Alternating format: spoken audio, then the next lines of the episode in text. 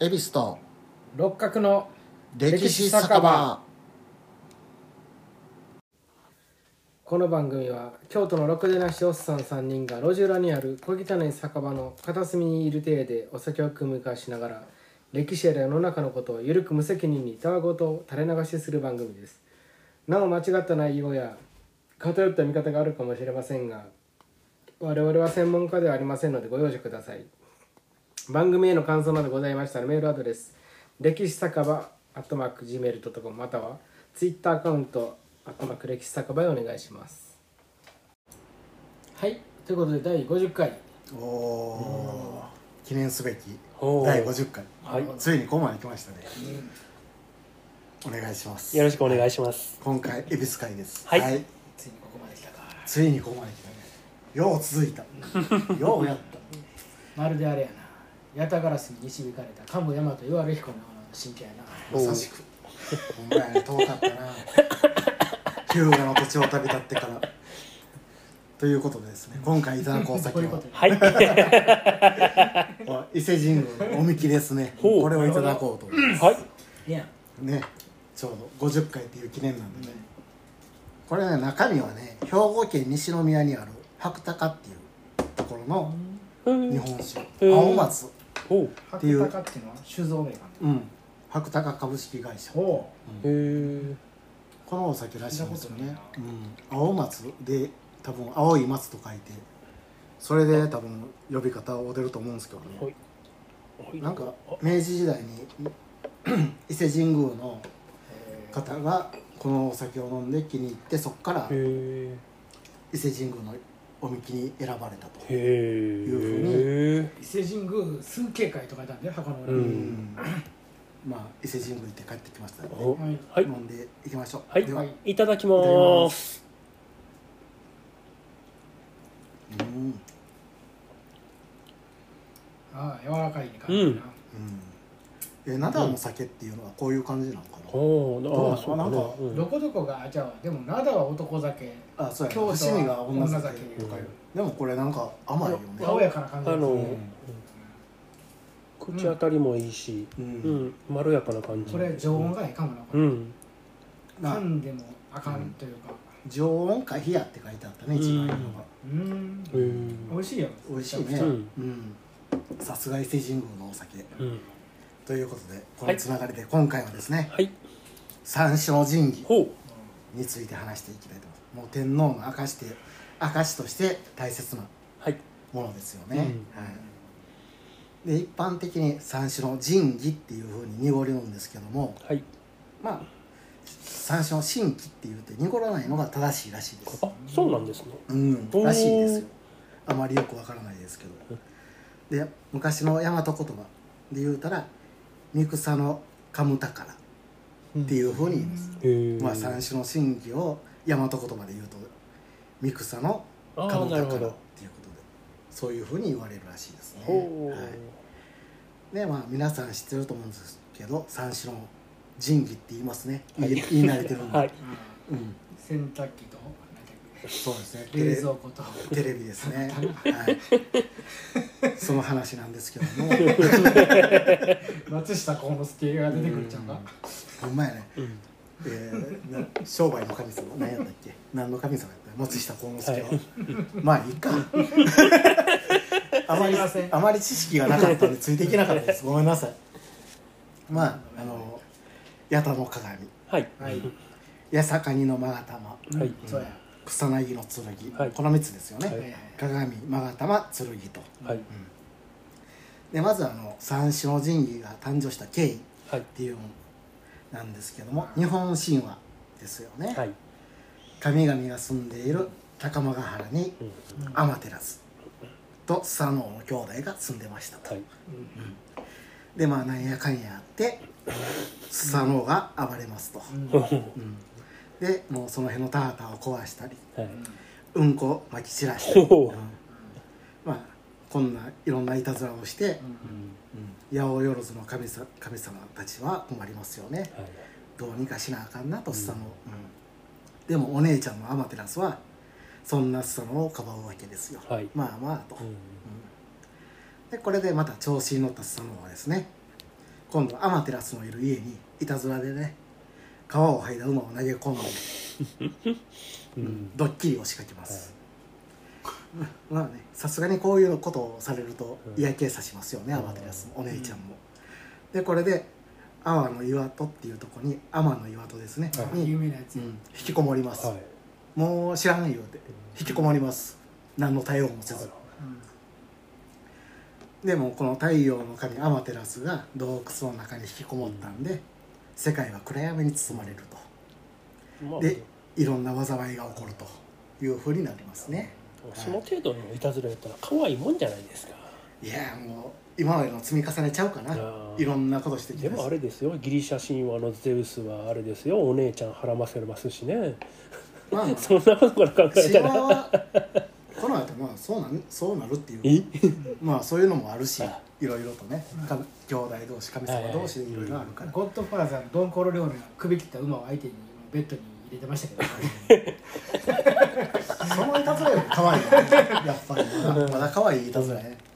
しかもその持ち主の競馬の持ち馬やったんですよ、一番可愛いがってたうわあ目覚めた時にシーツが血だらけだってて、うんあれってなったら自分の相場の馬主とうん馬が首切ってメッセージカジノの利権をよこせというえぐ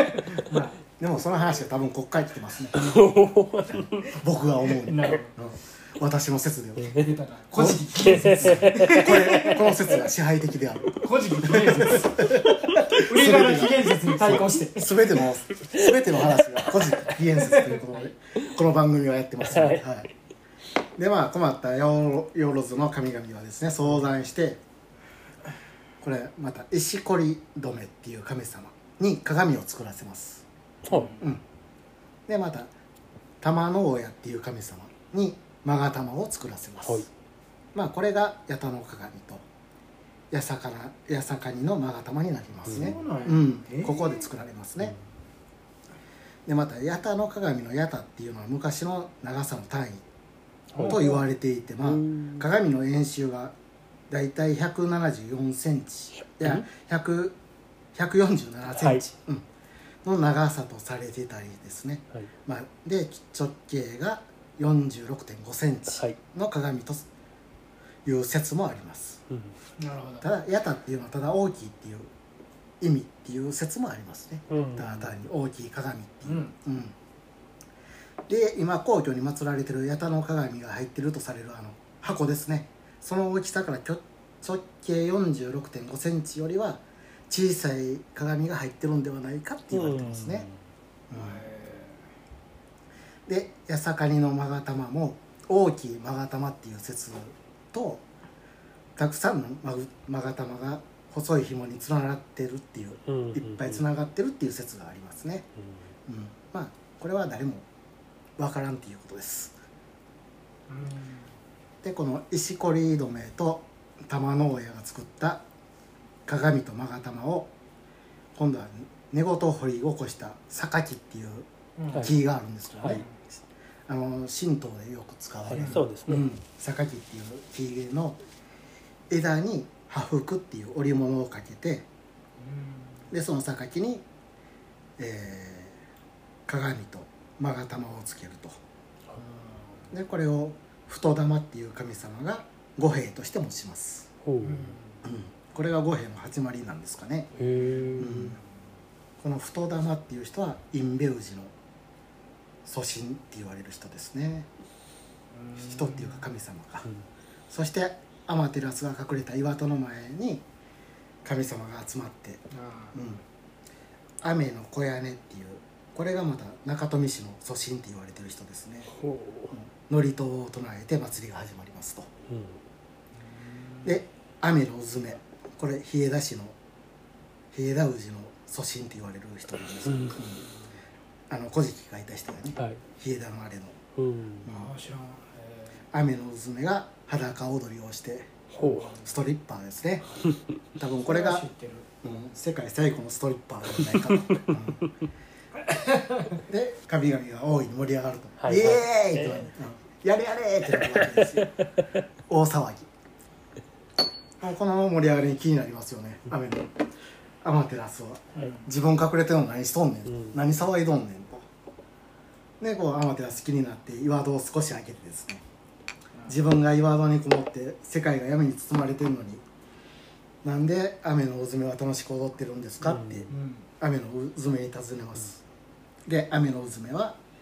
あなた様より尊い神様が現れたのでみんなで喜んでますってことです、うんまあ、この辺とんちみたいなものなんですけど、うんで雨の小屋根っていうのがで神様がですねうん雨てるやつの前に鏡を差し出してさっきの鏡、はいはいで鏡に映った自分の姿をその尊い神様と思ったアマテラスはまたさらにその姿をよく見ようと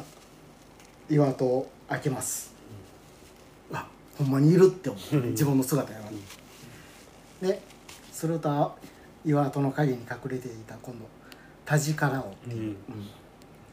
神様がアマテラスの手を取って岩戸の外に引きだ引きずり出して、その辺を知ってうるんうん岩戸じあの神話ですよねこのう辺、んで太玉が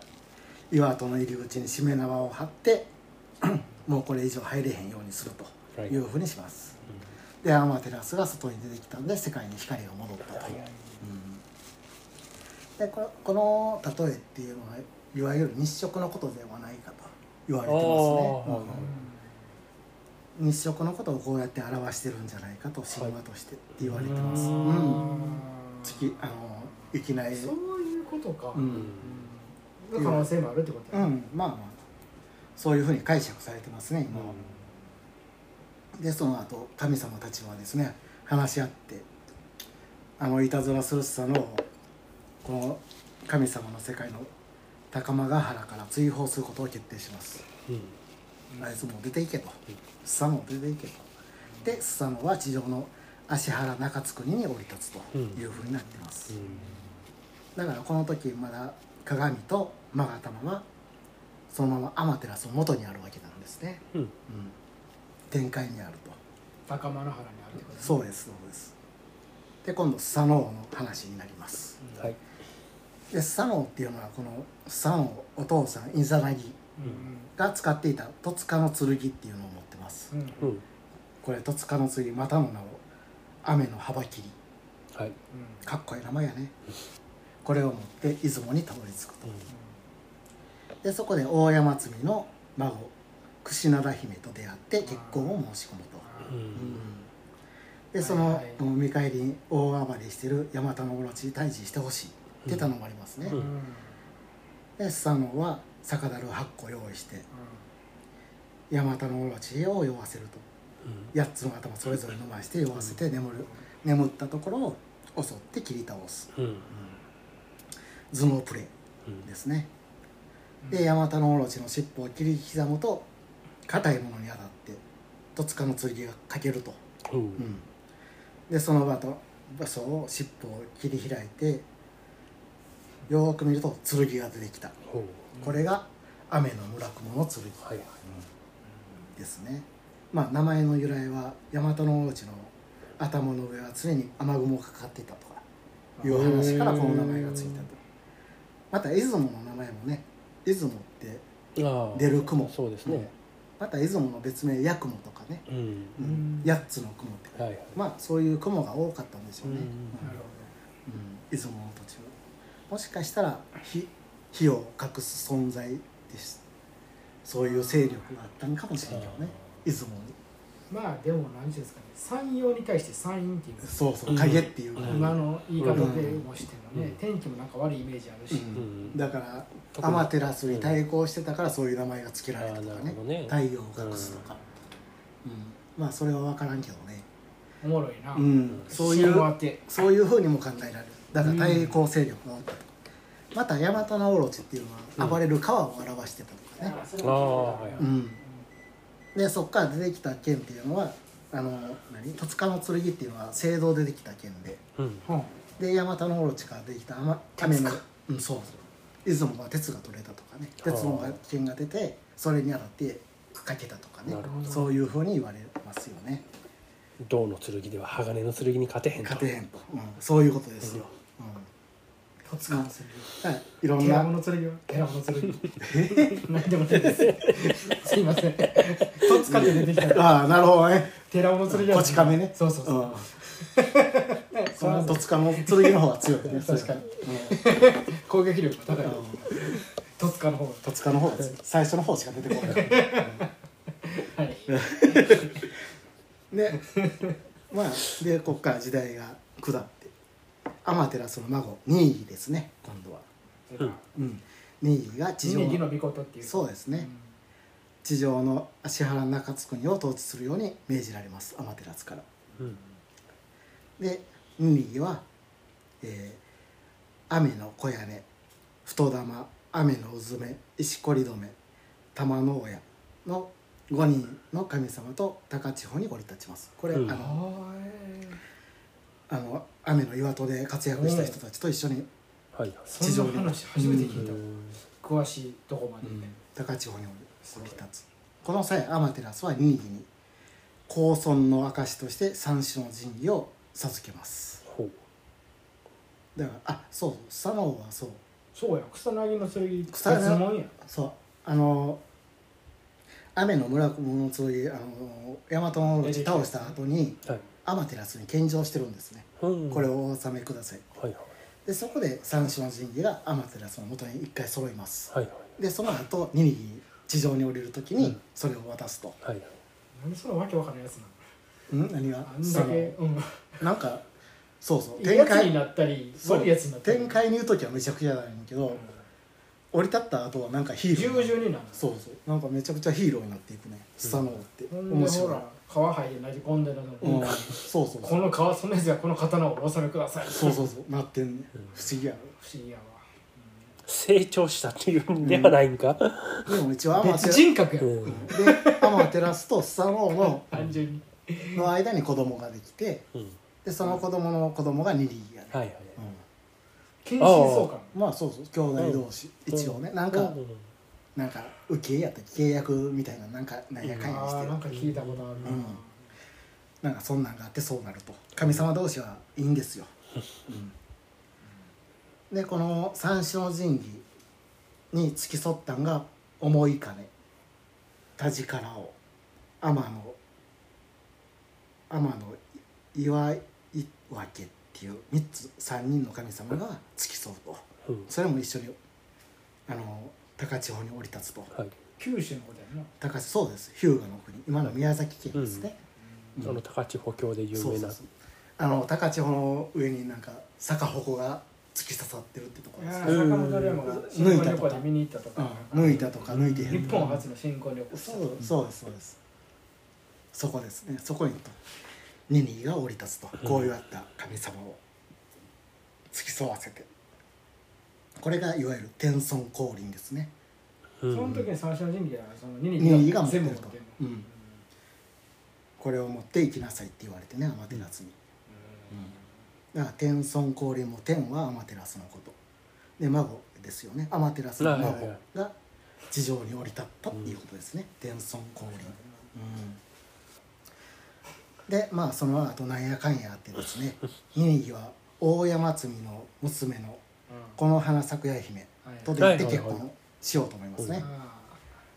ーブツついてくるやつやいやそうですよ大山積はもう「やった!」ってなるわけよ天孫のうん天孫がこの私の娘と結婚してくれうる、んで大山積はお姉ちゃんのこの花咲くやめ姫のお姉ちゃん岩永姫うんも送り出すわけですよこの二人と結婚してくださいってでもニニギは岩岩永姫ちょっとぶっちゃいくやな ちょっと気に食わんこの顔では、うんってなって送り返します ちょっと嫌やなって、うんうんでこの結果です ね大山次がですね娘2人を一緒に嫁がせたのは岩永姫をを妻にすればニニギのそうそう命は岩のように永遠になりうんこの花咲くや姫を妻にすれば木の花が咲くように繁栄すると英訳したからでこの花咲くや姫と結婚したので任意の子孫は命は木の花のように儚くならぬだろうっていうふうに言いますうんある種呪いですねはいはいはいでこれで神の子孫である天皇にも寿命があるっていう設定になります こっから設定ができますこうやって設定が、ううんうん神様やけども人間と一緒の寿命になるってだから岩永姫と結婚したらずっとうん寿神命様がええ今のように長くうん命がただ繁栄するだけになってしまうと、うんうんただ人間と一緒のように寿命があって死んじゃうよっていうふうになりますねほ設定ができますでさらに時が流れて任意のひ孫神武天皇うはいがうん大和の地を平定して、えー今から2682年前ですね、うん紀元前660年初代天皇に即位しますうんで日本国は誕生ほですねでこの時も三種の神器が持ってると、うはいうんでさらに時が流れて第10代崇神天皇の時代崇神天皇はですね鏡と剣を自分と一緒の場所で祀るの恐れ多いとうんいうふうに思いますで崇神天皇の娘豊月入姫にこの鏡と剣どっかええ場所祀る場所ないかいうことですほう旅に出させますねほでこの時アマテラスの言いつけっていうのはこれを自分の御霊と思って祭りなさいって言うてるんでううんまあ本物どっかへ行くわけじゃないですかうんだからレプリカを作りますほう片白っていうんですけうどねん、でそれをそれに御霊を移しをして皇居に祭るようにしますね、うんうんでオリジナルは豊月入りの入姫が、まあ、この理想的な鎮座地を探して各地を転々します、うんまあなかなかいい土地は見つからないんですよねで第11代水仁天皇の時代ですねその娘大和姫がそれを任務を引き続きます、で旅に出て約90年かけて今の伊勢の地にたどり着くとほでそこで鏡と剣を祀るううんこれが今の伊勢神宮ですね、うんねそれも一緒に祀られてるそうなんですまず、うん、でこう伊勢の地で祀るようになって伊勢神宮が始まると、ううんんだからこのいろいろ旅してる間っていうのは各地にあの元伊勢って呼ばれる神社があってああうん神器持ってうろうろしたそうそうそう一回たどり着いてここがいいんちゃうかここがいいんちゃうかって言った場所があっはいてはいで有名なのが天橋立の元伊勢この神社っていうところ、はいうんはいうんが有名ですかねうんへああだから元伊勢っていうところはそういうふうに旅してえ転々とした場所でもやっぱなんか違うってなったんやうんまあ違うな違うなって言ってなんかもう80箇所以上あるらしいですねへ転え々としてうん 大和の国丹波の国紀伊の国吉備の国うん伊賀の国近江の国うん美濃の国尾張うんあたわ当たり前のこと言うていい、うんよっぽどあそこが良かったってことじゃない先伊生勢うんああそうやろうねたどり着いそんただけああやっと来たってなったもん90年かけていってるからあんだけいっぱい見てな、うんここしかないって感じだった、まあそれかここでええかってもうええわもうええわもう疲れたってなったかもしれないよう考えたら天の橋立の方が良かったけど、そう。もあう無っ理ちの方がなんかすごかったな。でも、伊勢とは天橋で遠いわ、なって。もう戻れへんもうええかって。なったかもしれない。それはわからん。神話には書かれてないです。うんうんまあ、で、もう、そこになると。 I can't back again もう、ええかとなるわけですよ。キャンノットってなったねで、第12代、えー、慶光天皇の16歳になる息子、大和武っていうのがいて。ほうでこの人が九州平定を命じられてうん熊荘を討伐しますでその後出雲なども平定するとうん誰でが大和武あで大和大和に戻るとすぐに今度は東の蛮族の討伐を命じられると、あ大和武って誰の子供なのえー慶光天皇第12代慶光天皇の息あもうそんな感じの人子なんやうんでももうすぐ今度東池言われて、またそこで九州に熊さんが多いんやな、うん、熊荘出雲にもいたらしいし九州九州も小松を高千穂から来たらそうやね、やってたらいいし、うんちょっとまた目九州離したらまた熊さんが出てきと思ううん、もともといたんやと思うけどねああ九州にまあまだ大和しか抑えてへん時期やからうん、でこうやってもうすぐなんやどっか行けどっか行け言われるんで大和健は伊勢にいたおばさんですね大和姫を訪ねますでそこで愚痴を言います「しんどい」言ううんてうん「なんでこんな行かなあかんねん」うんで大和姫はこの困った時はこれを使いなさい言うてこの伊勢で祀っていた神剣雨の村雲の剣を渡します、大和健にで大和健はそのまま尾張に入ってそこで宮津姫っていう人と婚約してその後すぐに駿河の国に行って討伐しようとするんですけど罠にはまって姫攻めに姫攻めに遭いますねでこの時天の村雲の剣を使って草をなぎ払ってなんとか脱出しようほうと、うん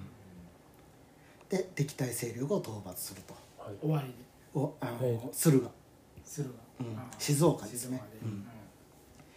うんでこの出来事から雨の村雲の剣は草薙の剣と呼ばれるようになっていおーるそううんいうことか草をなぎいた、はいなぎ払ったということでだから一緒です、うんうん、で今どこっちで言うてもええの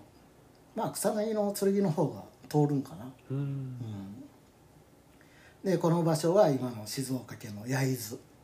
焼かれた「津」って書いた焼津らへんやろうって言われてますね、でその後まあ東西がせい関東東北征伐が成功すると、そして宮津姫のいる尾張に帰ってくると、うんうんで大和武と宮津姫は結婚して草薙の剣を宮津姫に預けます、はいうんで大和武は伊吹伊吹山伊吹山はいあの滋賀県とあるな岐阜の間の、うあそこにいる荒ぶる神白い大イノシシを倒すため、うん、素手で挑むんですけども負けますん持ってかんななあまあこの辺よう分からない、ね、ボロボロにななって30歳で三重の地で生き絶えるとほへだから三重っていう地名もこの何膝がボロ30になるほどくたくたになったうかうらん30って書いて三重、ううん、なんかそういうえ山田ん健しかも30歳で亡くなった30歳で皇太子皇太子やね、うんなんか優秀すぎてやばいって思って親からいろいろこうやって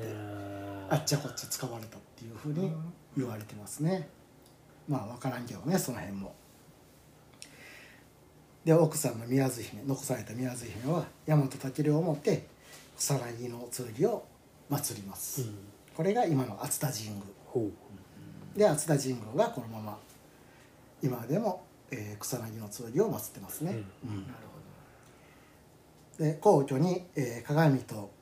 剣の片白ほどはいはいレプリカですね、ううんでオリジナルの勾玉があって、うんで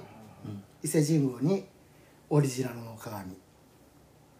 あ熱田神宮にオリジナルの剣が祀られている状態ですね、うんでこの頃からですねたとえ八天皇坂もの勾玉のレプリカはないないんです皇居にあるまま持ったままですね天皇が所持したものでその草薙の剣の片白にもなんか御霊は入ってんうのん御なん霊かも入ってうんうんうん、片白やからねで、えー天皇でもですね現世の汚れがつくということで三種の神器を見てはいけないっていう風になっていきますもう見ることができんようになっていくんですね、この頃からはいはいで、え今もー今も八坂のあー八田の鏡はですね御所の賢所っていうところに祀られますで剣と勾玉をですね一緒の箱に入れられて天皇の身近に置かれるとで今は賢治の間っていうのがあってそこに祀られてるみたいですねええもう一回言ってコートにうん賢治の間っていうのが賢所っていうのにそこ鏡に鏡のを祀って鏡かっこ片白とうん、賢治の間賢剣と字は反抗っていう玉璽の字ねううん剣と勾玉ね、剣と勾玉が皇居にあって、あいやそそのの鏡え両方全部片城は皇居にあります、でマガタマだけはオリジナルやけど御ね所にあるのはえっ、とねまあなんていうの御所の柏所っていうまた別うのん鏡専用の建物うんに鏡が置いてうんでまあえー、剣と勾玉は天皇のそばに置いとくというふうになってます、うんで今はもう現地もまた特別の部屋に置いてあるという感じですね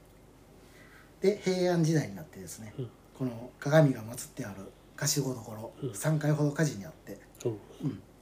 3回目の火事でうん鏡が灰になったらしいです、うん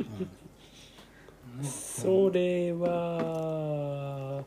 片白の方やね片白です、はいで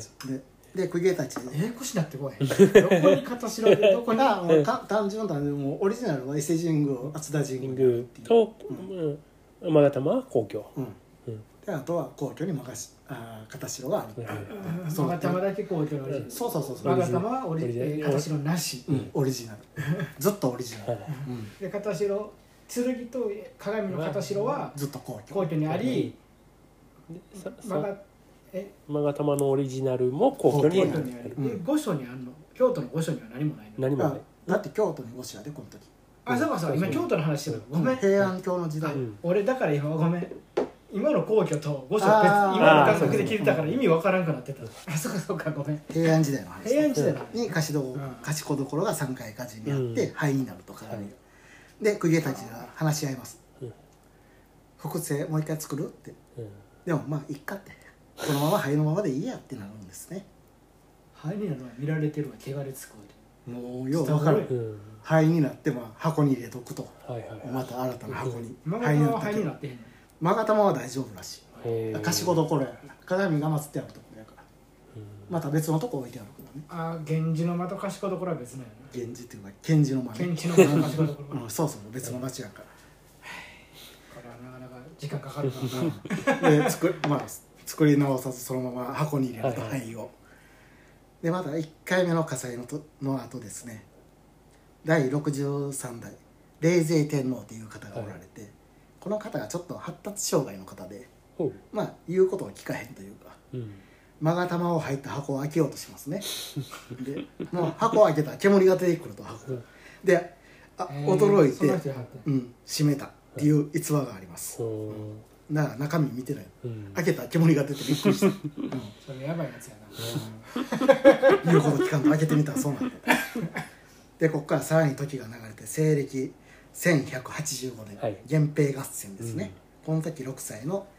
第81代安徳天皇がうん平家と一緒ではいはいうん三種の神器とともに壇ノ浦の海に沈みますうん有名な、はいはいお母さんと一緒にうん首折りだみたいなそう、有名なところですなんねだなんだったっけ徳子やったっけ天然門院徳子うんはああ連れて一緒いに、はい海の中にで頼朝はですね全国の尼さんを集めて三種の神器を探すとはいでも剣剣だけは見つからなかったと鏡と勾玉は木の箱に入ってたんで浮いてきたらしいですねふーで剣はこう剣があってそれを布に巻いてただけやったんで重くて沈んだらしいですねで見つからずと今でも、その浮いてきたうん、木箱に入ってた鏡というのは灰ですかはいですねはいあの今の大河ドラマでずっと草薙の剣探してる描写あったんでうんそうそうそう集めてあいつそうまだ帰ってこいのかなうんまだ探してるまだ探ししてるそうそうだからこの一件であの、ね、義経はうんこいつあかんってなったらしいからねあーほんまそれも三種の神器天皇と三種の神器をうんこっち側に取り込め言うてんのうに、んミスミスなくしてるわけですよ戦略的にもう分かってへんからねうん自分の義経戦の強さに登るうんそうそうそうで頼朝はこいつあかんってなったらしい、根本的にアホやとうん、戦しかしようがない分かっとらへん政治的なことをっていうことになったらしいねはこの辺から亀裂が入ってくあなるほどうん、でこの次の第82代後鳥羽天皇っていう方は、剣がないまま即位します、うんうん、でその後にですね伊勢神宮から新しい片城の剣が送られますと、うんうんなるほどうんオリジナルがあるからできるんやそれからでも伊勢神宮からなんですよ熱田じゃなくて、ううんんああそうかまあそうか、うん別々になってんのか、うん熱田にオリジナルがあるけど、うん伊勢神宮からなんか知らんけどなんかこの剣使ってってうん言われて怒られる、まあ片白だからって、うん、これ形代にしてってうん最初のあの女の人がやっぱり見つけたとかやっぱり最初のとこやしあんのちゃうなんかまあそうそうそう法力なうん大和、法力じゃないけど、ううんん、うん、法ってあかんな法と仏やなとか、はい伊勢神宮はあれやもんね、あのだって高祖神天照を祀ってるところやからっていうのもあるやろうし、そうやそうや、うんでそのアマテラスがもともとうんそれを持っていけっていうそとうそこうろやから、うん、で形を作った、整合性はあう、りそう、うんんでこの後あの南北朝時代になってはい第96代後醍醐天皇ですねこれが三種の神器を持って奈良の吉野に行きます、はい逃げますね、うんで鎌倉幕府が擁立した北朝の天皇は三種の神器がないまま即位することになうると、んだからこういうことを根拠に明治天皇は後にあの三種の神器を持って即位してた南朝側が正当な皇統というふうにああ認めますはいねはいはいうんだか三ら種の高氏が朝敵みたいなそうそういうふうに高尾あれやなそうそうそう五亀山天皇とかそういう時代やなそうですそうですその後、うん南朝の99代後亀山天皇が北朝の100第100代後小松天皇にはい三種の神器を渡しますうんでここで北朝が正式な皇統になりますね、うん三種の神器が渡った んであの三種の神器くれたらうん代わり番号に好意につそうそうこうかって言ったけどははい結い局保護にしたっていう、うんそうそうそう そう裏切られたやつがね、ううんなるほどねんで第122代明治天皇うんは伊勢神宮参拝の際に八田の鏡を見せてって言うたらしいですねうんで見たらしいです誰天皇明治天皇えうん参拝しえた明際治帝はうんでも八田の鏡のことは何も語らなかったとほういうふうに言われてますねえーと伊勢見たと神言伊勢われ神宮に参拝したいからオリジナル方を見せそうてそうそうと言って見たとされてるんですされてると、ううんんオリジナルを、うんうん見てはいけないものを見てしまったよねそうそうそうそうも多分さそうやってるなうそうなんです良いも悲もない明治帝見てはいけない喜んでしまったなアでウターゾーンに123代大正天皇ね、はいの即位式京都で行うことになりますはい即位の礼をうんで東京の皇居からですねあの片城片城の方ですね三種の神器を京都に運ぶことになります、はいうんでここであの鏡だけを載せる専用の鉄道車両が作られますほう鏡専用車両っていうのこれが言うたら世界で唯一神様専用車両です ね、うんこれがどっからどこにあったって東京から京都に京都に運ぶために、片城はなうんうん皇居に飾ってる形をまあ灰のやつですよね、はいうん、それを運ぶための専用車両を作ると、なんで京都に持っていこうとしたの即位式を京都でするっていうのが決まってて、あうんー今でもあ今で今は違もうこの間は違うな、あっちでやらはったうん平成から変わってるんうですよ、平成の代から、あじゃあ昭和天皇の即位までは京都でしなあかんかったそううん法律でそういうふうに決まってて、ううんああだからだからだから即位式に三種の神がいるからそううそうそう、うんで昭和天皇神様がの、乗った列車うん、すげえ昭和天皇即位式にも使われたんおーその車両同じ車両は、だから2回しか使われてない車両神様専用車両そしてもう使われることはもうない、うんどこに置いたの今どっか博物館に置いてあるかな多分前まあ、うんそんな既得観音開きとになってるらしいよ、うんやっぱ車両をまあそんな既得なことをする人種がおら他におらへんから世界唯一のまあ神様専用車両じゃないかな、うん、レーニンを乗せた車両もあったらしいから、うんレーニンを封印されてた封印されてたスイスから ドイツ軍が運んでいく前あそれと一緒にしたらあかんなそうかああで今の上皇陛下の即位式が史上初東京で行われた、うん即位式になる、ほううんでまたあの現在のなるほあのどすごいね天皇陛下が乗るトヨタセンチュリーはいはい、うんうんあの後部座席にもあの勾玉とか剣を安置するための台座が設置できるように改造されてるらしいですねへー常に一緒に動けるようにっていうことで動かへんけどもうん普段あはでもあれ動いてたかなまあ一緒に剣と長玉は一緒に動くんやったかなえ天皇と公務の時に今はどうやったんやああろちょっとその辺は分からんけどなああ一緒に動く時もあるしはいはいなんだろう乗ってたんやろうか行い事やによっ分てからん、うん、ああでも京都に即位してきた時は乗ってたかもしれんね、ねあのあ時はの天皇今のうんね式典とかによるんちゃううんうん神事とかやったらひょっとしてそうやね公務でも神事とかやったら被災地とかやったら関係まあまなあいそうそうそううん神事とかやったらうん例えば正月に行かはるやんあのあ正月は皇30居で日やにやるらはるやんかうん最終うんうんああいう時は皇居やからねうん皇居内こういうで意味やだる、ったうのんでも京都で御所に行っそうそうお前が張る時うはん一緒に来てるかもしれんねたやっぱしあの明治天皇のおえー墓と潜入寺うんあるんです、確か潜入寺にその明治天皇のお墓があるから言うて桃山にねそのかあんなこと言っても答え出えへんけまあねあうんど台座がせはとまあかセンチュリーにあるそうそうで専も台座があ用るということは動いてるってことやかもしれない、うんまたこっから都市伝説はい明治天皇すれだでは第1回明治天皇すれ 続くもうそこは関係ないから八田の鏡はい明治天皇が見たとされるはいオリジナルねはいそこにはヘブライ語が書かれていたとか、 うんいうふうには言われてます、はいなんかそういう明治天皇と一緒に見た人やったかななんか分からんけどそういう人がなんか鏡の縁にヘブライ語みたいなものが書いてあったとかいう証言する人がいたとか、いないとか でまだ熱田神それはおも宮ろいなうん祀られてるオリジナルの草薙の剣ね、はいこれはなんか赤土で作られた箱の中に保管されてるらしいんですよ、うん土うん、陶器ってこと土なんか粘土みたいなうんでその上に木で囲ってるのかな、ううんんでまた草薙の剣を見たっていう昔の話とかいろいろあって青い光を放ってるとかいう話があって、で守備力が下がるといやリーで見た人はその後すぐ死ぬっていう話があってうんこれはもしかしたら草薙の剣ってウランでできてるんちゃう かと、うんウラン鉱石って青く光るから、はいはいはいうん、だから大和武も被爆被こう被爆して弱ってたんじゃないうんかとかいう、でもそまあまあようん、大和健があの、何やったっけ宮津姫に預けた時もなんか光ってたっていう話がうん残ってるんで、まあ、うんでもまあ実際出雲で取れてるから鉄の剣やろうっていう話もあるけどねう、んうん、そんなんウラン鉱石って俺知らんねんけど青パッ白とい出てくんのそんな日本でも何やったかなあんんどのっかかなパッと出てくんの掘ってたらうん、天然はあるあうん危ないやんでもそんな放射性はないと思うよ濃縮しななんかウランで、うんうん、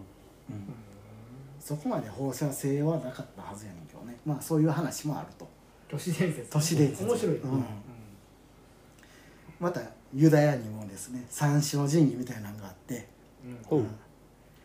だからこの三種の神器っていうのはユダヤ王国が滅亡した後日本に運ばれたんじゃないかっていう噂もありますね、 うんユダ王国が滅亡したんで紀元前紀元前うんだだかからら2000年とか600なんあの700年ぐらいかな700年、うん紀元前うんでその後に神武天皇が即位したからとかいう話もある、うん神武天皇ってそんな昔の人ろうん、紀元前660年に即位してるから、うん、まあ神話やけどねだからユダヤのユダヤにも三種の神器みたいなのがあってうんもう契約の箱っていうのがあって、ほううん、その中にアロンの杖はいマナの壺で10回の刻まれた2枚の石板っていうのがあるらしいでこの石板が鏡じゃないかとか、うんマナの壺がマガタマじゃないかとかアロンの杖が剣じゃないかっていう噂、うんなんで壺がマガタマやねんっていう形全然違うしよう分からんけどまあなんかそういうふうにまあ誰も見たことがないから、うん明治天皇以外あ明治天皇は見たとされるだけであって、何も語られへんうんまあそういうふうに面白いよねそういうふうにあるだけでまあまあねうんだから実際あの剣も壇ノ浦で沈んだっていうのも片城が沈んだだけでオリジナルはああまあまあまあ伊はいはい勢神宮にあるし、鏡もオリジナルは伊勢神宮にあって、燃えたんは片城で、うんうん、で勾玉だけがオリジナルが今も皇居にあるほという感じですね、うはい見てみたいなでもアスタジングでああ見てみたい、うんどうなってるのかそれはあるかないかわからへんあるんかもしれないかもしれん何それうん、ほんまにそうやね誰も見てないいかやらそ の丹波哲郎の敵の宇降りてきた今霊界から降りてきた宙何をかもしれない何をかもしれないそりゃそうだよ何が丹波哲郎は知って全部るそうやまあ全て、まあ、三種の神器っていうね日本にとって大切なものはこういう歴史があると、はいうんはいこういう感じですね、はい今回はではありがとうごはざいました、いありがとうございました。